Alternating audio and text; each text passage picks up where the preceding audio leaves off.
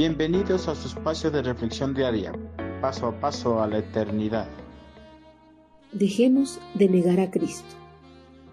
Una pregunta sencilla para que reflexionemos. En el tiempo que llevamos de haber aceptado a Cristo Jesús como nuestro Señor y Salvador, ¿alguna vez en presencia de nuestros amigos o familiares lo hemos negado? La mayoría afirmaríamos no haber negado a Cristo Jesús como nuestro Señor y Salvador. Pero ¿será cierto que nunca hemos negado a Cristo o será una simple falacia para no quedar mal en presencia de otros cristianos? Cuando escuchamos la frase negar a Cristo, rápidamente se nos viene a la mente la negación del apóstol Pedro. Mientras tanto, Pedro estaba sentado afuera en el patio. Una sirviente se acercó y le dijo, Tú eras uno de los que estaban con Jesús el Galileo. Pero Pedro lo negó frente a todos no sé de qué hablas, le dijo. Mateo 26, 69, 70. Nueva traducción viviente.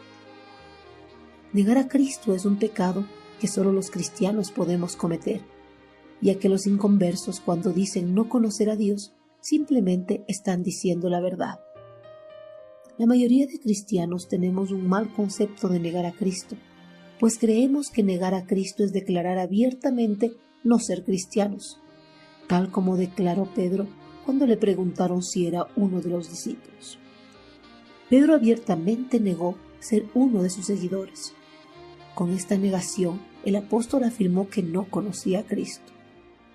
Negar a Cristo no solo es declarar abiertamente no ser cristiano. Negar a Cristo es también no compartir su palabra con las personas. Cuando Pedro declaró que no era discípulo de Jesús, presentó su renuncia al oficio apostólico.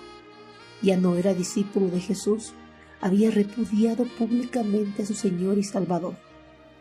De la misma forma, si una persona declara abiertamente no ser cristiano, ni comparte las buenas nuevas de salvación, ha repudiado públicamente a Cristo y ha puesto en peligro su fe y su salvación.